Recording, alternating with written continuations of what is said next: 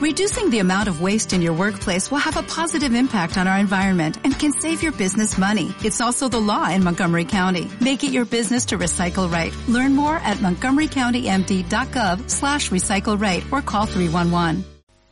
Radio 1 de Radio Nacional de España presenta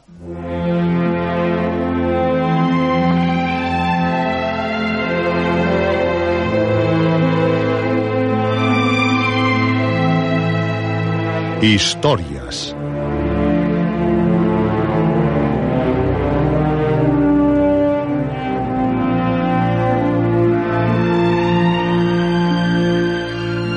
Historias de terror, de aventuras, de suspense, de ciencia ficción.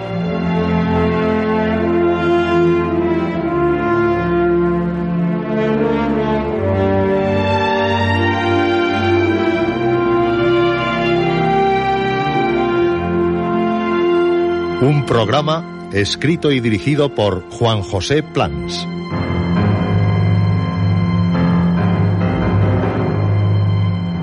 Esta noche, Olaya, primera parte.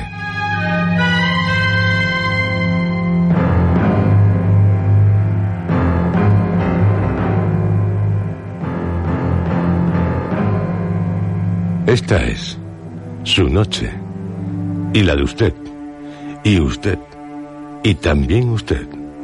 La noche de cuantos desean vivir las más sorprendentes historias las historias de este programa, su programa, el del sonido del miedo.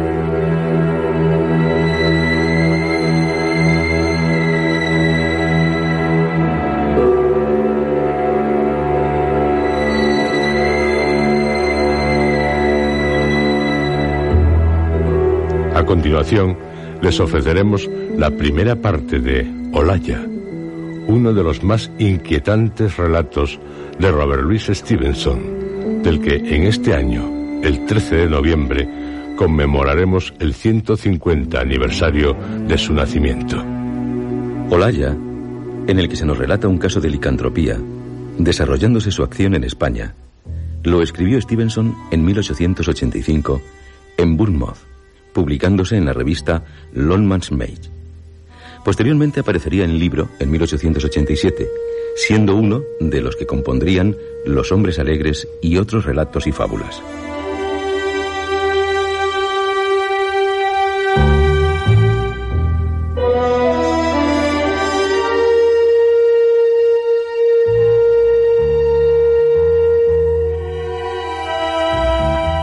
Olaya no es solamente un relato, sobre un caso de licantropía hereditaria. Porque, como ya les hemos recordado, la licantropía también se hereda. Una maldita herencia. Es también uno de los cuentos más románticos de Stevenson. Y no deja de ser, igualmente, una profunda reflexión sobre el bien y el mal. Una reflexión presente en casi todas sus obras teniendo su máximo exponente en el extraño caso del Dr. Jekyll Mr. Hyde, novela cuya adaptación radiofónica comenzaremos a emitir en octubre, para, a continuación, ofrecerles la vida y la obra de Oscar Wilde, coincidiendo con la conmemoración del primer centenario de su muerte, ocurrida en 1900, deteniéndonos en el retrato de Dorian Gray.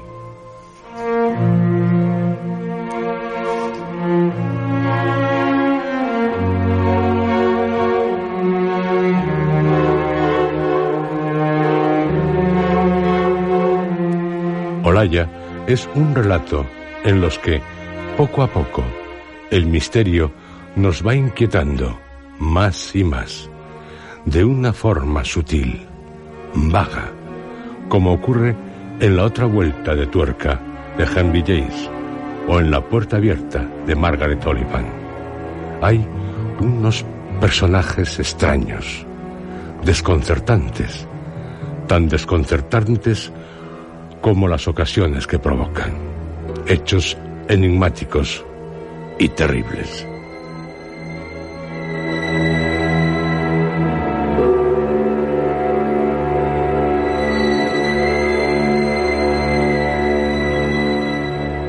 Antes de ofrecerles la adaptación radiofónica de Olaya, recordarles que esperamos sus colaboraciones para nuestro magazine, cuyo primer número, número de primavera, emitiremos tras Olaya. Ya son muchas las cartas, comentarios, relatos, no más de dos folios, que hemos recibido. Queremos que Historias Magazine sea una revista audio hecha por ustedes.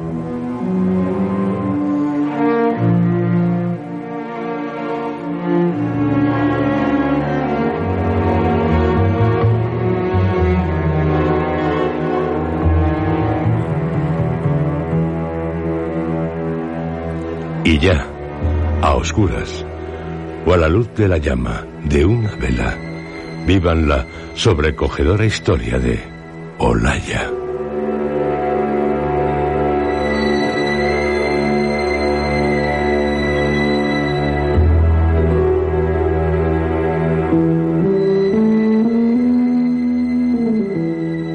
Atrévase, atrévanse. Ustedes son osados, intrépidos. Por algo son miembros del Club Historias. El club solo apto para valientes. Y Olaya, no les quepa duda, es para valientes. Como usted, y usted, y usted también.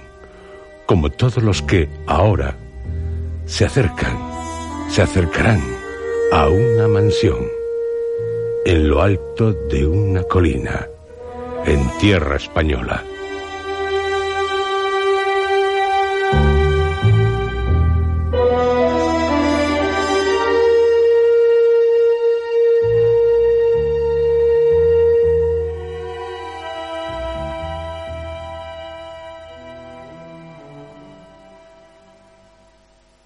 Mi trabajo, señor, está terminado. Y solo me queda añadir, con orgullo, sí, que bien terminado. Pero ahora hay que alejarle a usted de una ciudad tan fría e insalubre como esta. Lograr que disfrute durante dos meses de aire puro y sobre todo de tranquilidad. Las preocupaciones no deben acecharle. Pero, doctor John, no sé cómo... En cuanto a lo primero, creo poder ayudarle. Una casualidad así lo permitirá. Hace unos días, el cura del pueblo que es viejo amigo mío, aunque de profesiones opuestas, me pidió que le ayudara a aliviar una penosa situación, la de unos feligreses sumidos en el infortunio. Se trata de una familia que... Mm, sí, doctor. pero usted no sabe nada de España, o muy poco. Y nada le dicen los nombres de nuestros nobles. Le bastará, pues, saber que fueron en otro tiempo gente importante. Ahora, ahora es una familia que se encuentra al borde de la miseria. Ya nada les queda, exceptuando una mansión rústica en la que viven y un terreno que, por estar en un monte pelado, no sirve ni para alimentar a las cabras. Pero la mansión es una finca antigua, ciertamente buena. Se halla a una gran altura, entre colinas, por lo que resulta de lo más salubre. Por lo que no le extrañe que al contarme mi amigo el cura la historia de la familia, pensase en usted. ¿Y qué le dijo? Le dije que tenía a mi cuidado un oficial inglés herido al luchar por la buena causa, que necesitaba cambiar de aires. Le propuse que la familia lo recibiera usted como huésped. Y usted, usted pagaría por ello. Desde luego, doctor. Al cura, ante tal proposición, se le ensombreció el rostro. Sabía que tendría esa reacción. Me dijo que era inútil hablar de una cosa así. Le respondí entonces que esta familia se moriría de hambre. Los absurdos orgullos no me agradan. Nos separamos disgustados, nada satisfechos el uno del otro. Pero ayer, con gran sorpresa mía, el cura me visitó para decirme que el problema no era tan grande como él había temido. O sea que la familia, guardándose su orgullo, estaba dispuesta a aceptarle como huésped. Cerré el trato. Usted irá a pasar una temporada en esa mansión, a no ser que no esté dispuesto a ello. El aire de la montaña le renovará la sangre, y seguro que allí encontrará la tranquilidad que necesita para su total curación. No hay mejor medicina para ello que el sosiego que tendrá en casa de esa familia. Doctor, hasta el presente ha sido usted mi ángel protector. Sus consejos para mí son órdenes.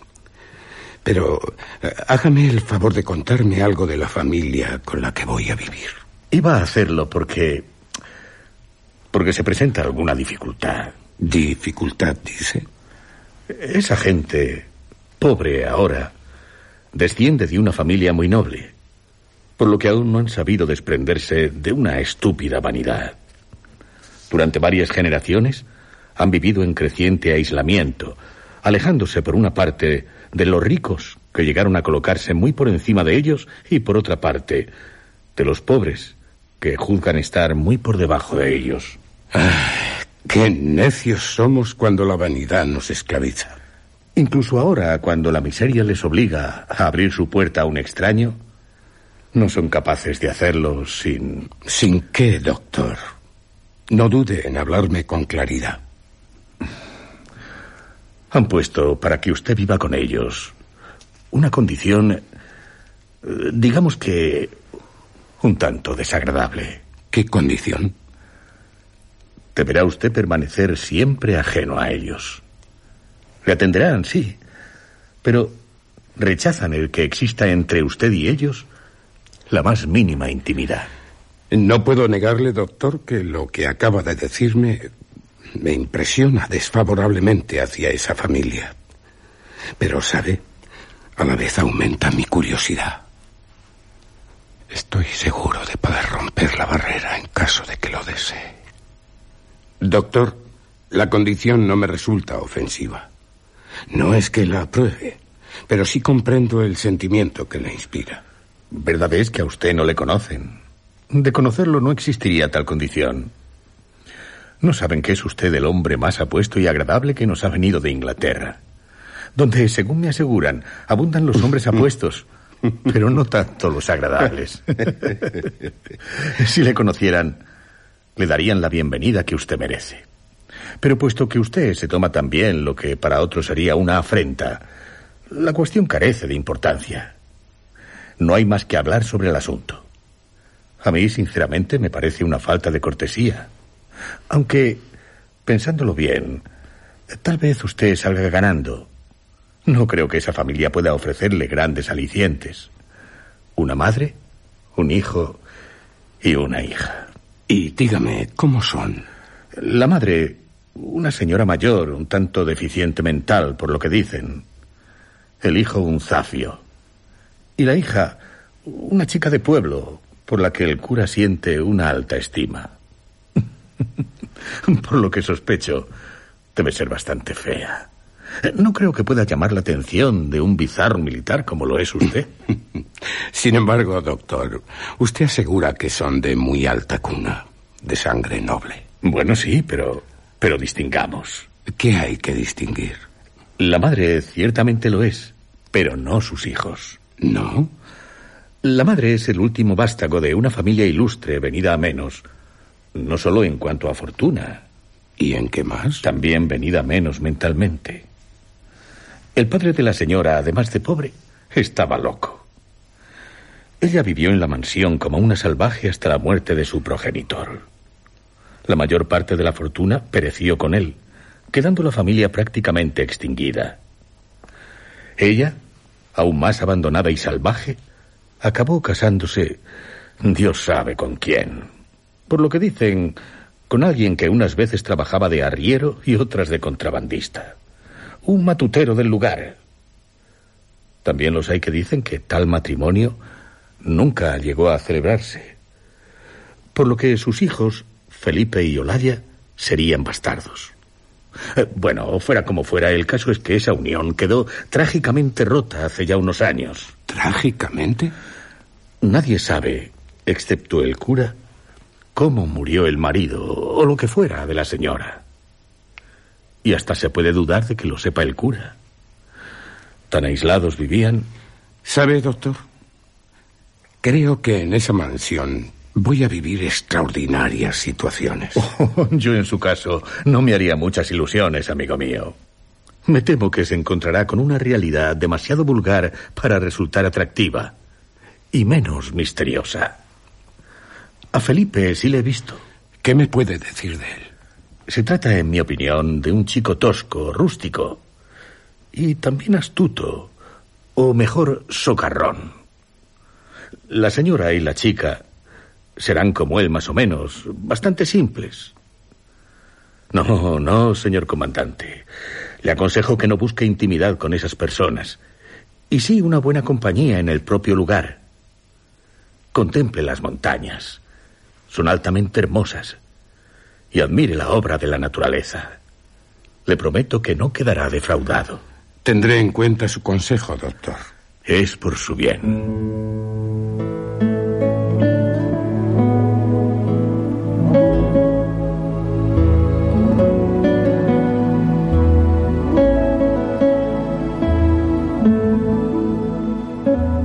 Al día siguiente, Felipe fue a buscarme con un tosco carro tirado por una mula.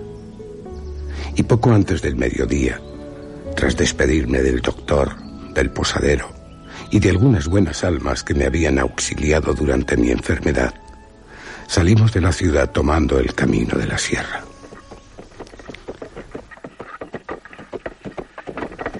Ha pasado tanto tiempo desde que he perdido el convoy me abandonaran al darme por muerto. Solo el oler anima mi espíritu.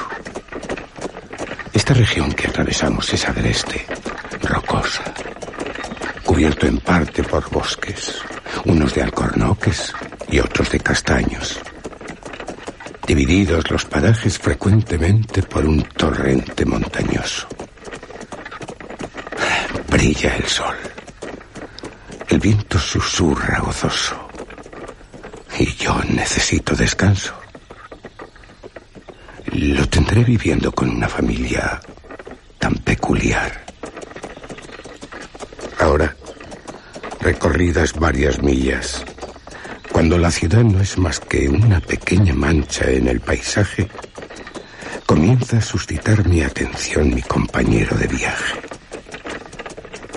A primera vista no parece más que un joven campesino, bastante tosco, como me dijo el doctor. Ágil, activo, pero cultura. Estoy convencido de que esta primera impresión pasa a ser la definitiva para cuantos le observen, pero para mí me ha llamado la atención que sea tan dicharachero, hablando de una forma desordenada y familiar. Algo que está completamente en desacuerdo con la condición impuesta para aceptarme en la mansión.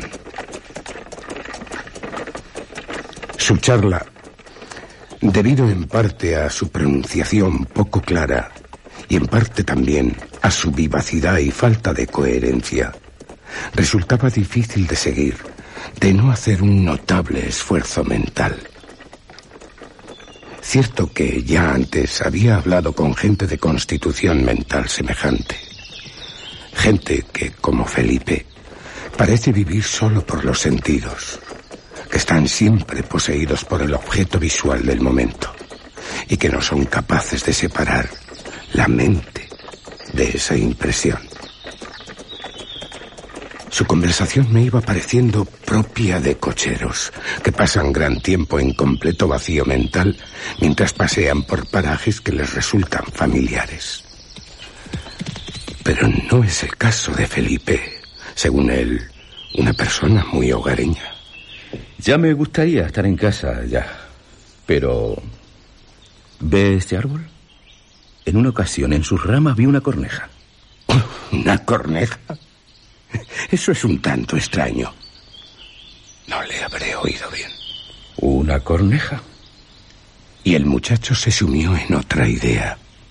Con un gesto de atención concentrada, ladeó la cabeza, frunció el ceño y me dio un golpe para que permaneciera en silencio. Sonrió y movió la cabeza. ¿Qué ha oído? Nada. ¿Nada? Por la forma en que... No tiene importancia. ¡Arre, mula! Le observé más atentamente. Su cuerpo estaba admirablemente formado. Era, como ya dije, ágil, fuerte y sus facciones regulares, dotándole de un buen parecido. Los ojos dorados, grandes aunque no muy expresivos. En conjunto era un muchacho de aspecto agradable, en quien no descubrí más defectos que la tez sombría y cierta tendencia a ser velludo.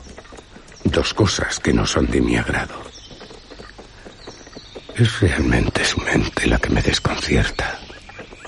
Y también lo que más me atrae, me intriga. Recuerdo que el doctor me dijo que Felipe era bastante simple. Me preguntó si esa es la correcta definición de este muchacho. Arre, mula.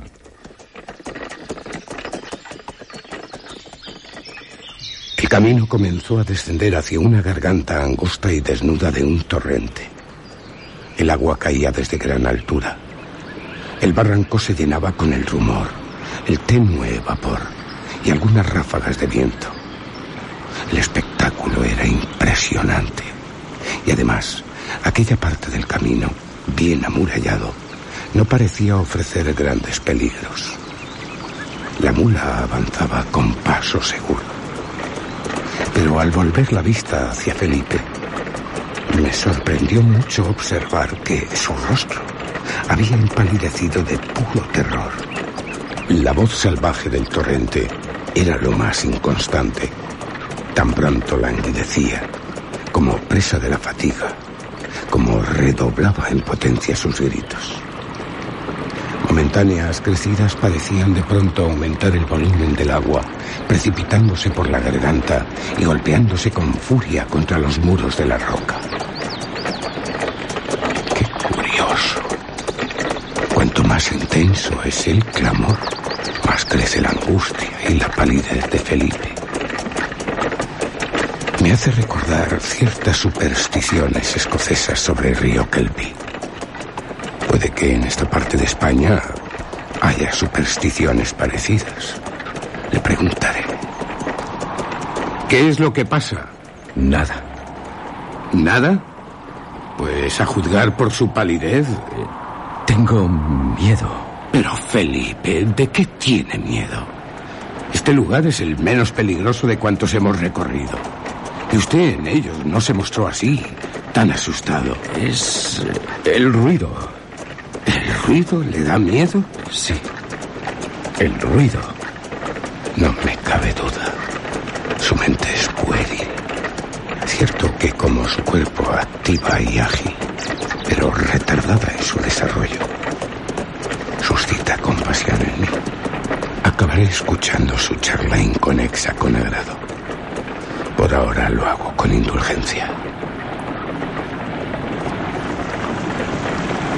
Hacia las cuatro de la tarde habíamos cruzado las cumbres y despidiéndonos del crepúsculo empezamos a bajar la pendiente, asomándonos a los precipicios y atravesando bosques sombríos. Por todas partes se levantaban los rumores de la cascada, no ya condensados y formidables como en la garganta que habíamos dejado atrás, sino dispersos, alegres, musicales. También mejoró el estado de ánimo del muchacho, que empezó a cantar en falsete con una total falta de oído, sin acertar nunca ni con la melodía ni con el tono, dejándose llevar caprichosamente.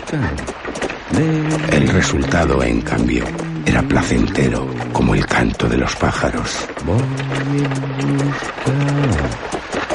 A medida que oscurecía me dominaba más el hechizo de aquel espontáneo gorjear, esperando por reconocer alguna melodía concreta. Cuando le pregunté qué era lo que cantaba, me respondió. Oh, yo... No sé. Canto. Solo eso.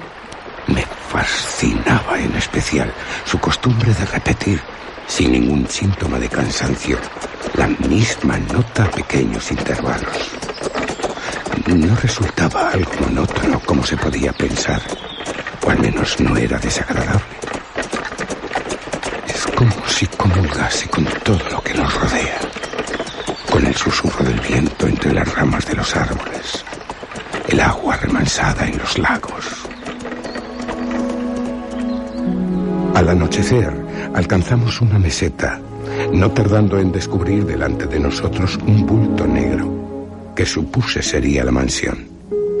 Mi guía, apeándose del carro, estuvo un rato silbando y gritando inútilmente, hasta que por fin se nos acercó un viejo campesino salido de entre las sombras que nos envolvían, con una vela en la mano. Gracias a aquella luz, aunque escasa, pude alcanzar a ver la entrada en forma de arco y de estilo árabe de la mansión cerrada por una gran puerta con remaches de hierro, en una de cuyas hojas Felipe abrió un postigo. El campesino se llevó el carro a alguna dependencia accesoria, mientras el muchacho y yo atravesábamos el postigo que se volvió a cerrar tras nosotros. Alumbrados por la vela, atravesamos un patio, subimos por una escalera de piedra, cruzamos una galería abierta. Después seguimos subiendo por otra escalera y finalmente nos encontramos a la puerta de una habitación muy grande y apenas amueblada. ¿Mi aposento? Sí, esta es su habitación. Ajá. Tres ventanas. Las paredes están revestidas de tableros de reluciente madera. Hay alfombras de pieles de animales salvajes. El fuego arde vivo en la chimenea. Mm, es agradable, aunque crea un extraño ambiente al hacer bailar sombras por todo el aposento. Ah, y cercana a la chimenea, una mesa dispuesta para la cena. En un rincón, el lecho preparado. Bien, Felipe, muy bien. Me agrada, me agrada mucho. Es una habitación excelente, señor. Sí, señor, excelente. Y el fuego resulta confortante. El fuego es bueno. Alegra, alegra los huesos. Y en el lecho, las sábanas son muy suaves. Vea, sábanas blancas, suaves. Las veo, Felipe. No hace falta que me las muestres. Tan suaves. Tanto. Se frota una mejilla contra las sábanas. Y esa expresión de placer, una expresión tan sensual, no sé, no me agrada. Es más, me está ofendiendo. Basta, Felipe. Oh, yo... No nada, señor. ¿Tiene vino? ¿Del bueno? ¿Le sirvo una copa? ¿Una copa? Oh, no, no, a mí no me gusta el vino. Lo aborrezco. De acuerdo. Entonces beberé a su salud y por la prosperidad de su casa y de su familia. A la salud de todos ustedes. Y a propósito, ¿podría tener el gusto de ofrecer mis respetos a su señora madre? Al oír tales palabras, su expresión infantil desapareció instantáneamente de su rostro, dando lugar a otra llena de astucia, sigilo y misterio. Retrocedió como si yo fuera un animal dispuesto a abalanzarse sobre él, o alguien que lo amenazase con algún arma. Y acerca de la puerta, me echó una mirada ceñuda. Contraían notablemente los párpados y parecía malhumorado. ¿Y bien, Felipe? ¿Qué responde? No, ¿No puede? no, señor.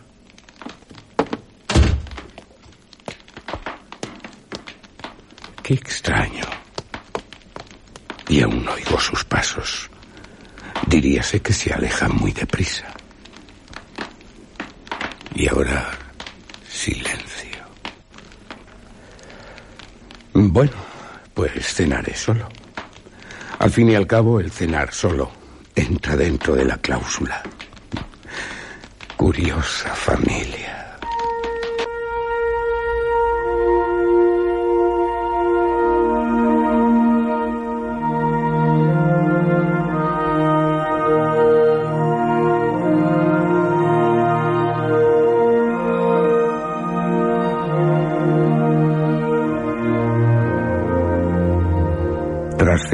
Aproximé la mesa a la cama y me dispuse a dormir. Pero al cambiar la luz de posición, descubrí un cuadro en la pared. Un retrato. El de una mujer todavía joven. A juzgar por su vestido y por cierta suave tonalidad uniforme de la tela, se trata de alguien que murió hace tiempo. En cambio, si juzgo por la vivacidad de su actitud, muy bien puede tratarse de la imagen de la vida misma reflejada en un espejo. Hay tanto brillo en sus ojos, lo atractivo de sus facciones, su talle delgado y enérgico, de perfectas proporciones, unas trenzas rojas cayendo hasta sus cejas forman una bella corona. Y esos ojos brillantes, marrones, no, no, dorados, parecen clavarse en los míos. El rostro un óvalo perfecto, pero tiene una expresión demasiado sensual, demasiado grave, demasiado cruel, sí, cruel. Tanto en su rostro como en su figura hay algo intangible, algo como el eco de un eco, que me hace pensar en las facciones y en el porte de Felipe. Durante un buen rato estuve parado observando el cuadro, atraído y repelido por él al mismo tiempo, reflexionando sobre aquel singular parecido. La herencia común, carnal, de aquella estirpe, originalmente concebida para procrear damas de tanta alcurnia como la que en aquel momento me cautivaba desde el cuadro, había descendido a los más bajos usos. Felipe vestía ahora trajes campesinos y se sentaba al pescante y llevaba las riendas de un carro tirado por una mula para trasladar hasta casa a un huésped.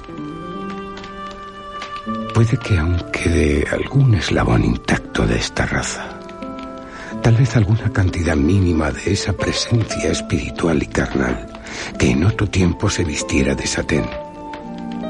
Ahora, el brocado de la dama retratada en el cuadro se estremece al contacto de las rudas ropas de Felipe.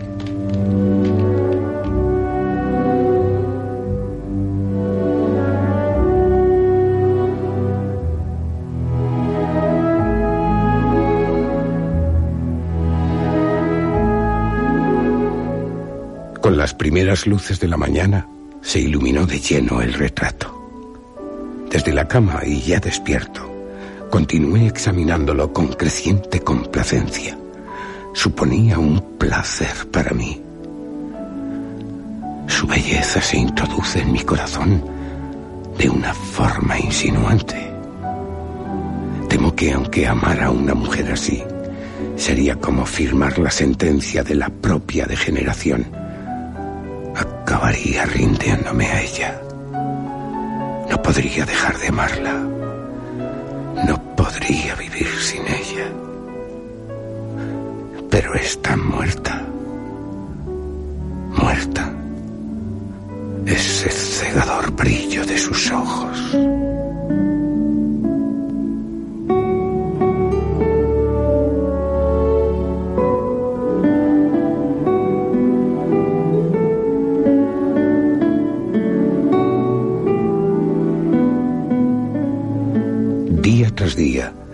Fue haciendo más claro el doble conocimiento de su perversidad y de mi debilidad. La dama del cuadro llegó a convertirse en la heroína de mis sueños. Sus ojos me arrastraban al crimen, por lo que ella me recompensaba con gran generosidad.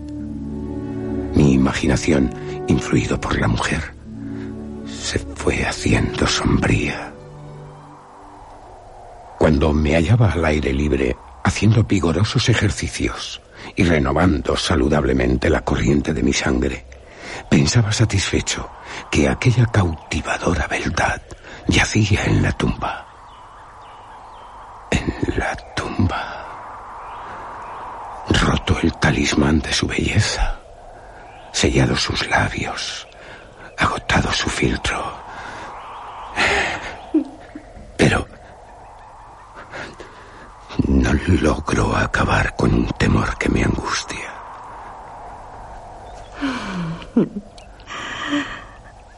Tengo miedo a que no esté muerta. Tengo miedo a que pueda haber resucitado, reencarnado en alguno de sus descendientes.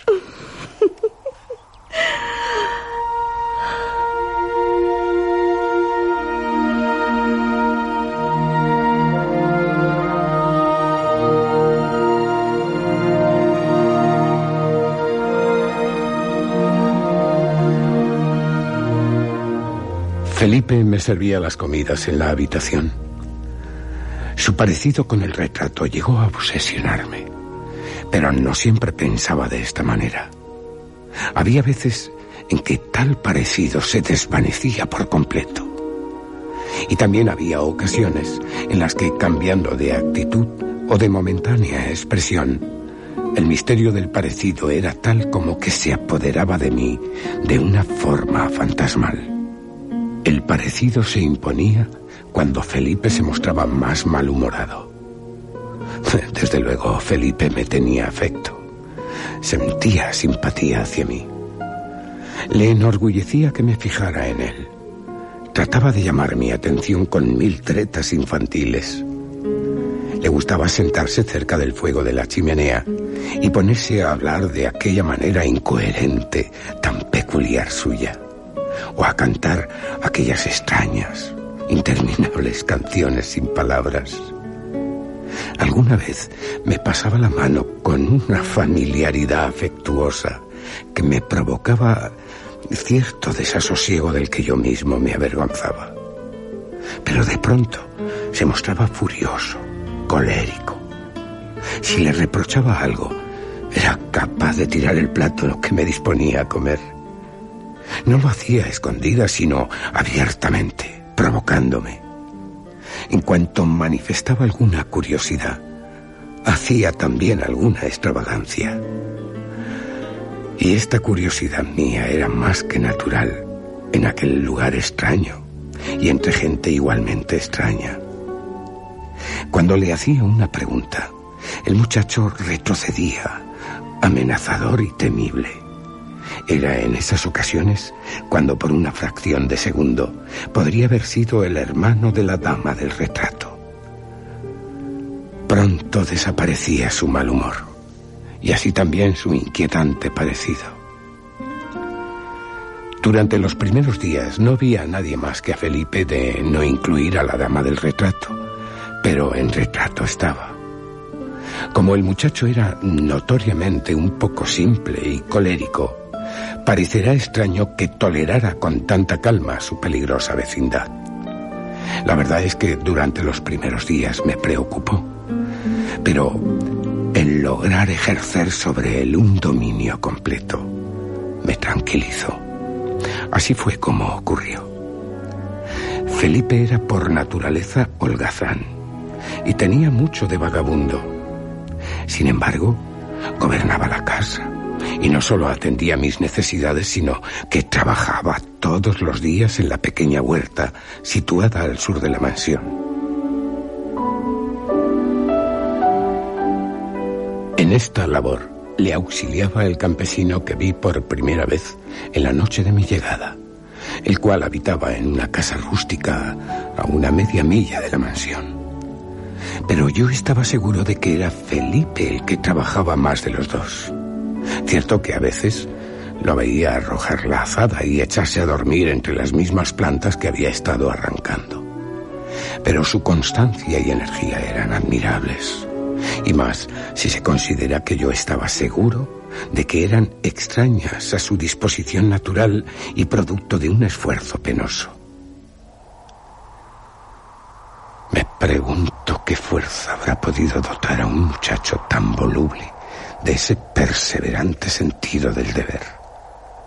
¿Hasta qué punto prevalece sobre sus instintos? Bueno, puede que el cura sea su consejero y su guía. Pero el cura había venido a la mansión solo una vez. Lo vi entrar y salir al cabo de una hora desde una loma en la que me entretenía dibujando, haciendo apuntes del paisaje. Durante todo ese tiempo, Felipe había estado trabajando en la huerta. No se había visto con el cura. Un día, con ánimo verdaderamente punible, decidí desviar al muchacho de sus buenas costumbres y le abordé a la puerta. Felipe, debo irme. Tengo que trabajar en el huerto. Ya he recogido su desayuno. Ah, sí, pero eh, quiero proponerte algo. ¿El qué? Que me acompañes a dar un paseo. El día es muy hermoso. Pero eh, ya le dije. ¿Acaso no puedes dejar el huerto a cargo del campesino que te ayuda por unas horas? Sí. Pues vente conmigo. Oh, sí. Iré, iré.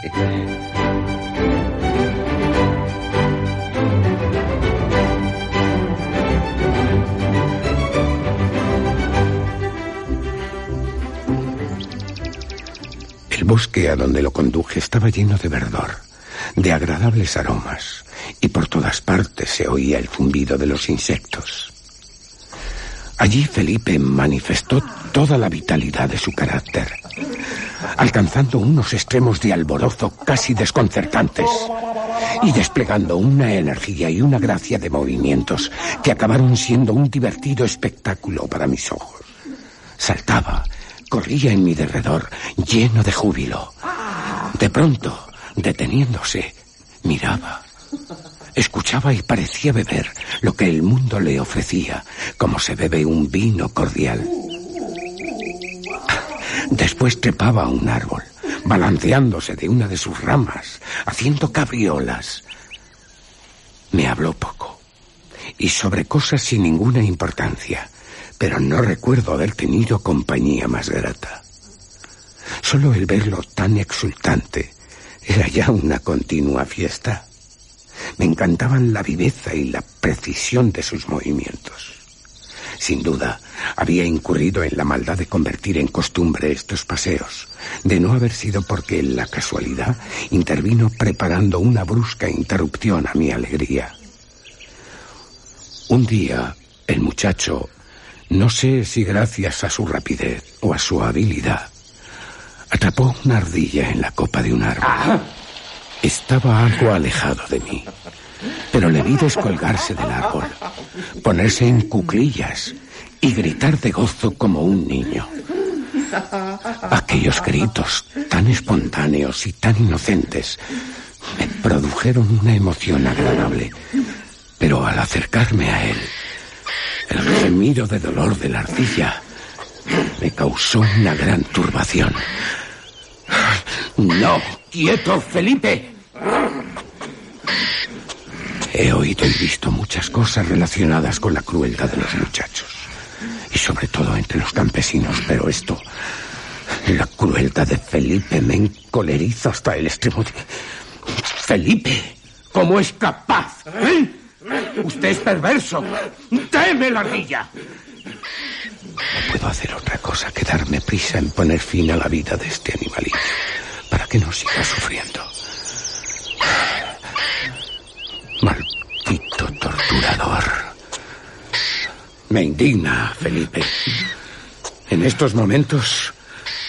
En estos momentos no desearía ni conocerle. Pero yo... Jamás pude imaginarme que usted... Le ordeno que se vaya. Déjeme solo. Mi deseo es pasear en compañía de personas, no de tipos capaces de... Se lo ruego. De rodillas ante usted le pido, le pido que me perdone. Olvide lo que he hecho. No, no, no lo haré jamás. No lo haré más. No, confíe en mí. Por favor. Me cuesta tanto trabajo. Me esfuerzo, pero... Por favor, comandante. Perdone usted a Felipe por esta vez.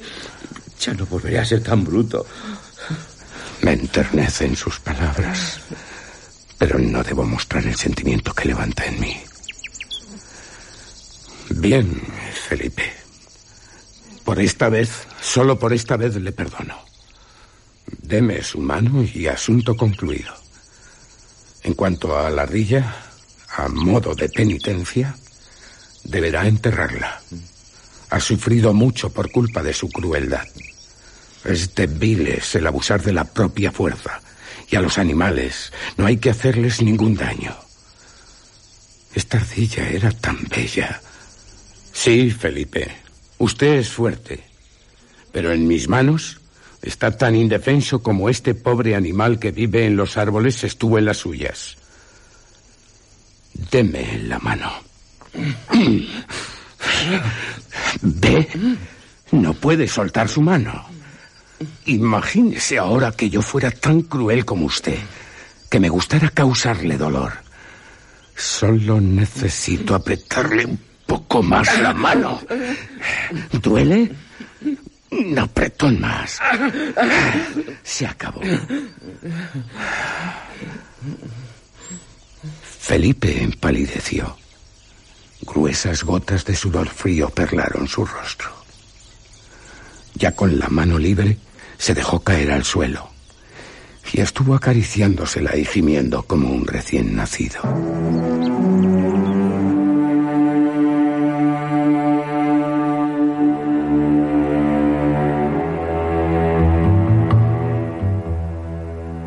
Aprendió la lección.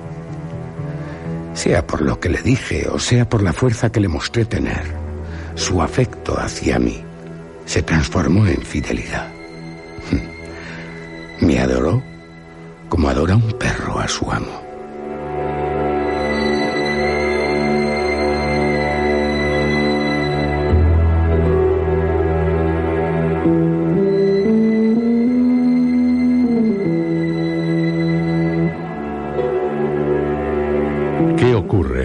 La mansión? El comandante solo conoce a uno de los miembros de una extraña familia que lo ha aceptado como huésped. A Felipe, un joven, un muchacho capaz de llevar a cabo actos crueles. Pero Felipe sabe realmente lo que hace. Y la dama del cuadro.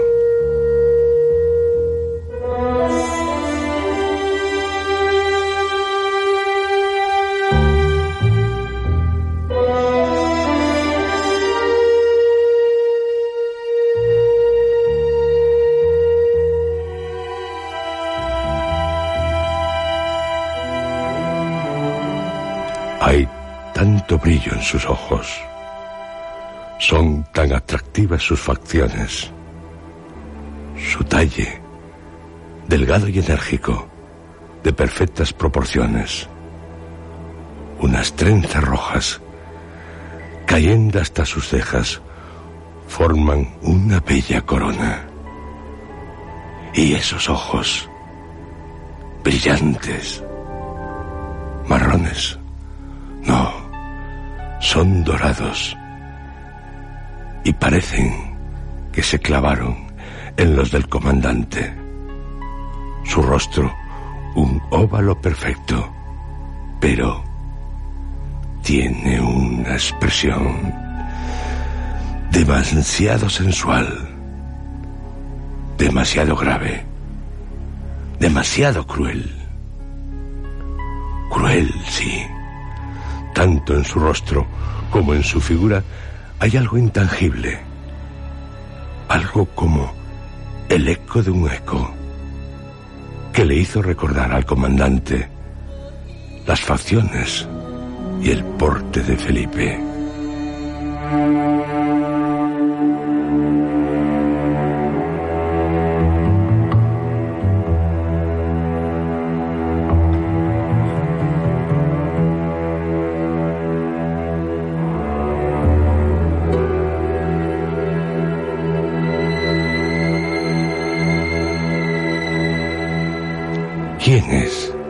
Esa dama.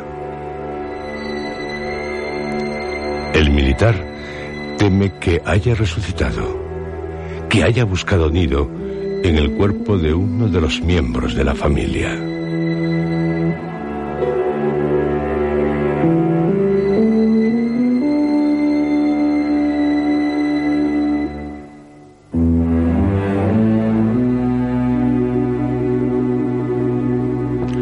Se pierda la continuación de uno de los más inquietantes relatos de Robert Louis Stevenson, Olaya, para seguir viviendo tanta angustia, tanto agobio en tan sobrecogedora historia.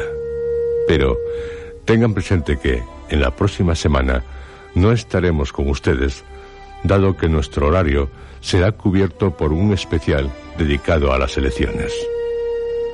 Volveremos ofreciéndoles la segunda parte de Olaya en la noche del domingo, día 19, o en la madrugada del lunes, día 20, como ustedes prefieran. No lo olviden.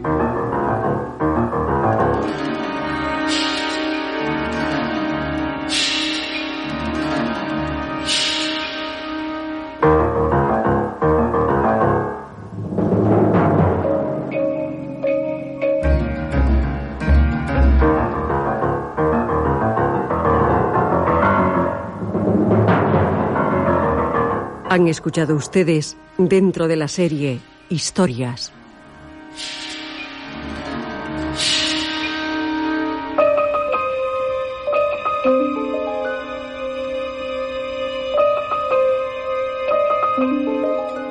Olaya, primera parte.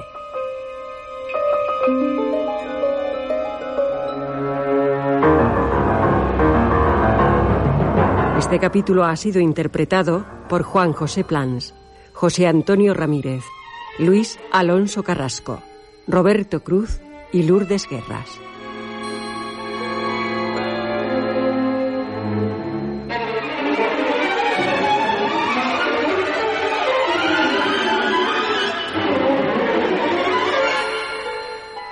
Efectos especiales, Joaquín Úbeda. Realización técnica, Armando Multedo y Adolfo Abarca. Dirección, Juan José Plans.